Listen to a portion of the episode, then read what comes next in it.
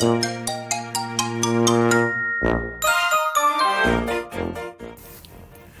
んにちは。横浜で15年以上犬の保育園の先生を行っているなおちゃん先生と申します。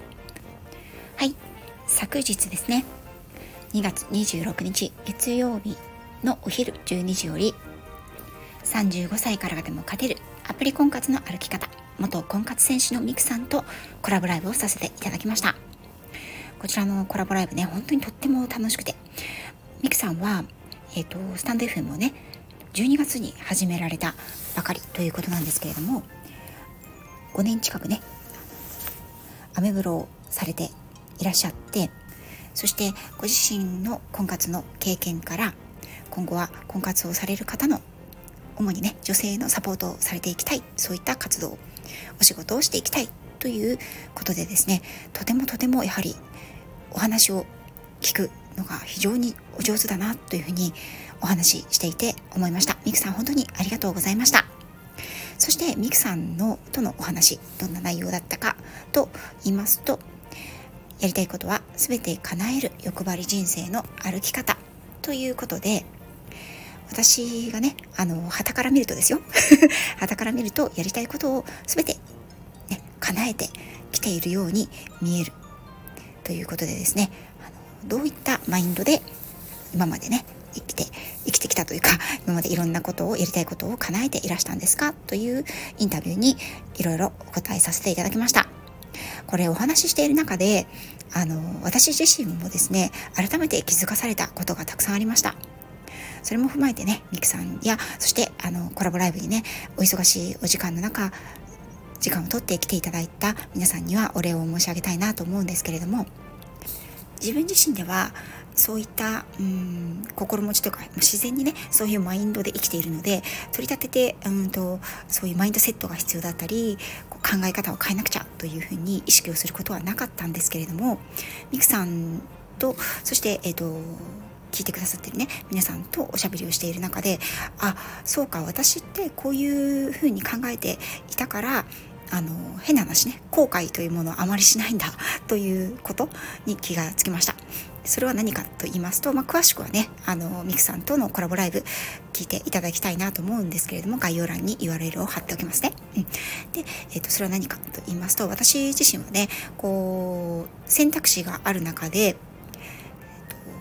選択しなかった選択肢道ですね。そちらの方を振り返って後悔するということはありましたか？あるんですか？そもそもあの後悔したことあるんですか？っていうようなあのことを聞かれたんですけれどもちょっと考えてほとんどないなということに思い当たったんですよね。はい私は選ばなかった選択肢について後悔したっていうことは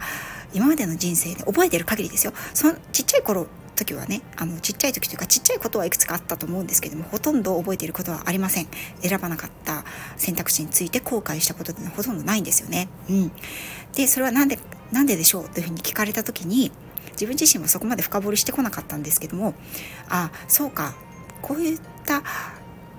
ことをこういうふうに考えていたから後悔してないんだということに気づいたんですね。それは選ばない。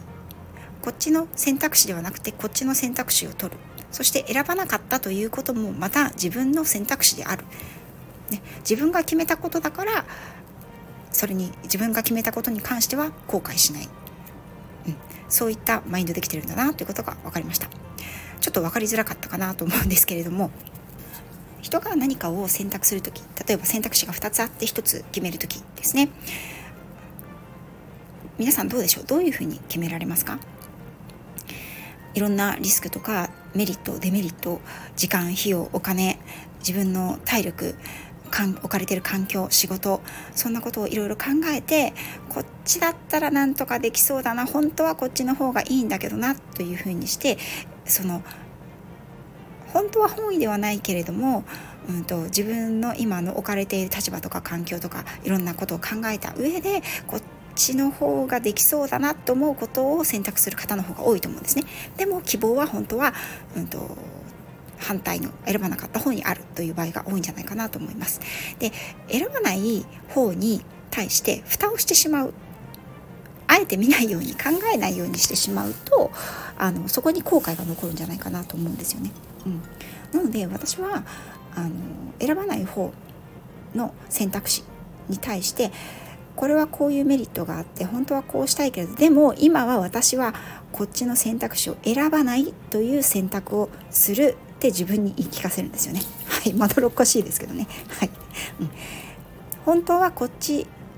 ね、本当は B という選択肢を取りたいんだけれども今はその時じゃないから私は A を選択する。でも次に機会が巡ってきたり、えーと今は A にするけれどもいつか力を貯めてそれができる環境に整えてその時また B と巡り合った時には必ず B を選択するから今は A を選択する。っていうふうに考えます。そして B を選択しなかったということに関しては B を選択しないで A を選択する B はやらないということを選択したこともまた私の決断だから誰のせいにもしない私のせいというふうに思い込んで今までやってきたなと思いました。はい。そしてですね、最後になりましたけれども、え、ー、と、これね、私、あの、前、ちょっと前の配信でお話をしていたんですが、えーと、私のね、マインドについて、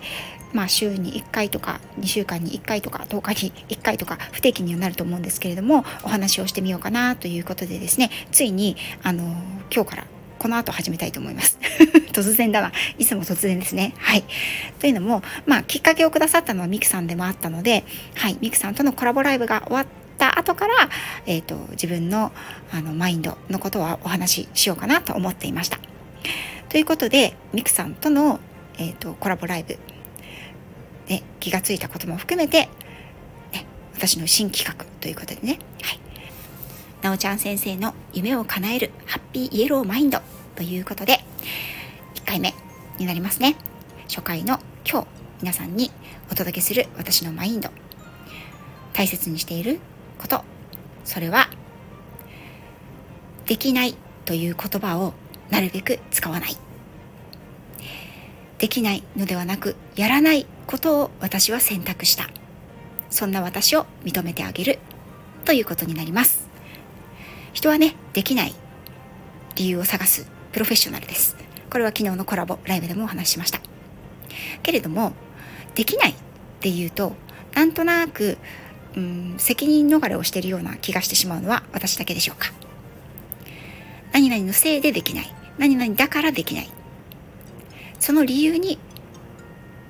押し付けて、やらないことの理由を探している。自分自身では自分ができないという言葉を口にする時そういう心があるなということを気づいていましたなので私はなるべくできないという言葉は使わないように心がけています。できないという言葉を使ってしまうのはなぜかと自分自身で考えた時にやらない自分を認めたくないからということに気がつきました。なので何かのせいにしてできない。と言ってしまいがち。なので私はできないではなくてやらない。やらないというと自分の行動ですよね。なのでやらないということを選択している自分。それを認めてあげる。これをやっていくことで先ほどもお話ししましたけれども自分の人生においての選択肢大きな選択肢がね目の前に提示された時にこれはできない。B はできない。ではなくて B は私は今はやらない。というふうに選択をする。そういうことで後悔が少なくなっていくと私自身は思って今までやってきています。はいまあ、あの、日常生活のね、小さなことでね、逆上がりできないとかね、そんな感じのことは言いますよ。はい。なんだけれども、大切な場面においては、自分の決断でやらないことを選択しているよ、ということを自分自身に、あのしっかりと聞かせるためにも、できないという言葉ではなく、やらないという言葉を使うようにしています。はい。ということで、第1回のなおちゃん先生の夢を叶えるハッピーイエローマインドできないという言葉をなるべく使わない。選ばなかった選択肢も自分の決断。やらないと決めることで後悔が少ない生き方になっていくよ。ということをおお伝えしたいと思います。もちろんこれはね私のマインドなので皆さんが同じように思われるかどうかはまあちょっとうんわからないんですけれどももしやってみてね思ってみてちょっとなんか後悔が少なくなった気がしますという場合にはぜひぜひ教えてくださいね。それでは次回はいつになるか分かりませんけれどもなおちゃん先生の夢を叶えるハッピーイエローマインドこれにて終了したいと思います。それでは皆さん最後まで聞いていただきありがとうございました。